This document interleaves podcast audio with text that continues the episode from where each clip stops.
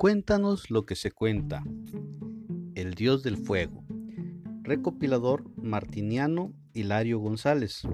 Informante Rosa Casiana Melchor. Comunidad San Pedro Huazalingo Hidalgo.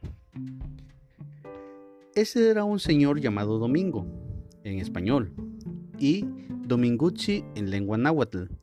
Había nacido en San Pedro Huazalingo Todas las mañanas le gustaba ir a sentarse junto a la lumbre. Sus cuñados lo fastidiaban mucho porque nada más estaba jugando con la lumbre y no quería ir a trabajar con ellos al campo.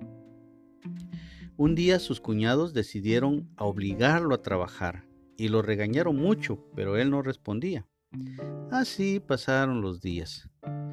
Un día el señor Domingucci se dijo, ah, Ahora les voy a demostrar a mis cuñados que para mí no es necesario trabajar mucho para hacer una milpa grande, sin cansarse y sin el sacrificio de estar trabaja y trabaja y trabaja y trabaja.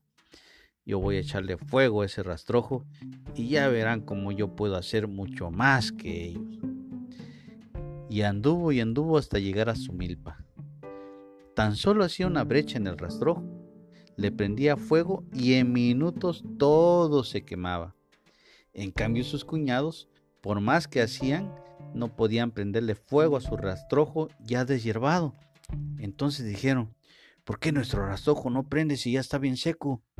Y el de domingo arde con tan solo una brecha que le hace. ¿Cómo le hará? ¿Acaso es una persona milagrosa? Así que se fueron a buscarlo donde estaba. Oye, Domingucci, nuestro rastrojo no prende por más que hacemos y el tuyo sí. Ven a prender fuego a nuestro rastrojo. Y Domingo les contestó, no, porque yo soy un flojo que nomás está acercado cerca de la lumbre. Ante esto los cuñados le rogaron y le rogaron hasta que lo convencieron. Fue al rastrojo de sus cuñados y apenas se paraba en orilla de la hierba seca, y ésta empezaba a quemarse como si fuera agua que baja por la ladera.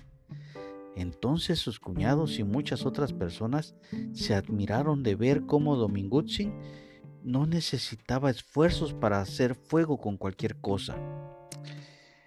Todos pensaron que él no era común y corriente, sino que hacía milagros. Y empezaron a creer que era el dios del fuego. Desde ese día el señor Domingucci se fue a vivir a un cerro allá en lo más alto, llamado Silochingo, donde se quedó y no volvió a ver ni a sus cuñados, ni a sus padres, ni a la demás gente. Pero, ¿qué creen que pasó? Desde ese día, nadie pudo guisar sus alimentos por falta de lumbre. Entonces, los familiares de Domingucci fueron a buscarlo y le dijeron, Regresa, Domingucci, mira que no podemos hacer lumbre sin tu presencia. Lo que hizo Domingucci fue quitarse un pedazo de dedo y se los dio para que hicieran fuego cuando lo necesitaran. Su familia pudo prender lumbre, pero los demás no pudieron. Fue la gente a ver a Domingucci. Le llevaron música y también comida hecha por sus familiares. Bueno, claro, cocinada sin fuego, ¿no? Lo que se podía hacer sin fuego. Él les dio un pedazo de dedo y así ya pudieron cocer sus alimentos. Desde ese día supieron que el señor Domingo era el dios del fuego. Bueno, al menos esto es lo que cuentan en mi pueblo.